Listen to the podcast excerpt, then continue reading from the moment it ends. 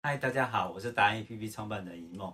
我们今天来找我们的生活摄影达人，诶，Patrick 郭子成，我们来授予他徽章证书。我们来跟大家，诶，介绍一下。大家好，我是生活摄影达人的郭子成 Patrick。嗯，我们今天为什么会来？诶，除了受赠他以外，我们最重要的一件事情是他。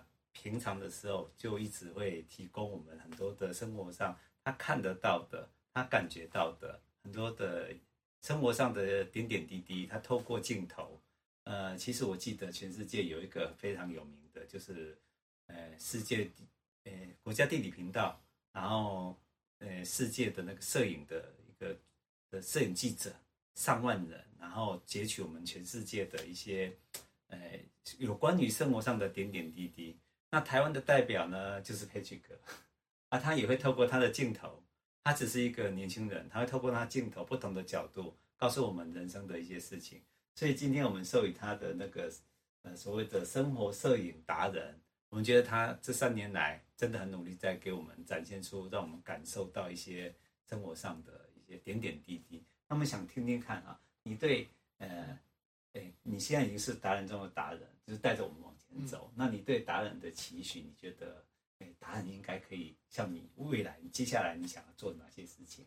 做哪些事情？对，身为一个达人的话，你想要？当然是除了持续精进自己的技术之外，再来就是能够更拓展一些自己拍摄的范围跟题材。OK OK, okay。其实，呃，摄影的技巧算是软体还是硬体？都是都有了。都有，大部分应该比较多软体，器材是硬体。嗯，那其实最最感人的，我们常看到最感人的照片，都是一些透过他的感觉，然后哎、欸，他表达给我们看，嗯，对不对？你捕捉那刹那，对。对，一个好的作品其实都是在刹那，特别是在呃人事时地物，对不对？嗯、这五个很容易去展现的部分，你对哪个方面会比较有兴趣？人事时地物比较。嗯比较比较拿手，比较有兴趣。如果真的会比较有兴趣的话，应该还是会回归到人本身，人与人的互动的这种的对的照片，是不是？嗯、对，我我觉得这个是最难的。所有的可能物或者风景很好拍，可是人就很难拍，对不对？因为毕竟物就是死的，对我来讲，对，而且它跟人没有做联系。我觉得最终还是要回归到人本身，对，就是你这个人是什么样子，你看出去的样子是什么，你跟周围的人是怎么互动的。嗯跟周围的物品怎么互动的？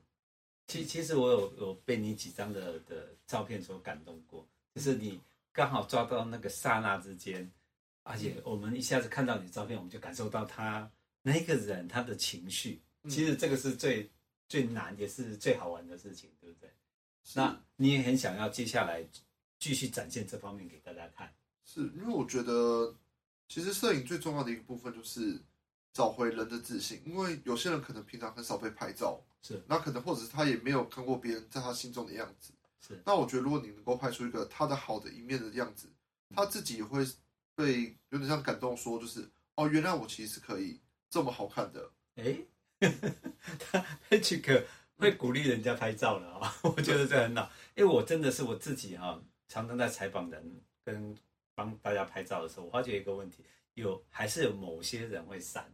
会不想对啊，因为他不晓得怎么面对镜头，他不是不喜欢，是他不晓得怎么面对，对不对？所以我更多的时候其实不是一个刻意的去摆拍，而是一个他跟别人互动，或是他自己行为本身的时候的抓拍，因为那个时候他是自然的，他不会特别去回避镜头，但是他其实是好看的，但他不知道这个事情，所以我会去把那个时间记录下来，然后给他自己看，也给别人看。OK，哎，你刚刚提到一个专业名词，摆拍跟抓拍。哦，对不对？对啊，因为摆拍的话，就是例如说，最常见就是去旅游照的时候，叫定点说你站在那边，然后摆什么动作，摆什么。大家来都叫耶，然后就定格。对，那就是摆拍，那是可以的。可是如果抓拍的话，肯定就是说，他今天去吃东西的时候，他今天可能走路的时候，那或者是他可能在运动的时候，这种时候，那这种时候的时候，其实他反而是自然的，因为他本身就想要做这件事情。那我觉得人在做自己喜欢的事情的时候是会发光的，是，所以我想去 捕捉这个瞬间。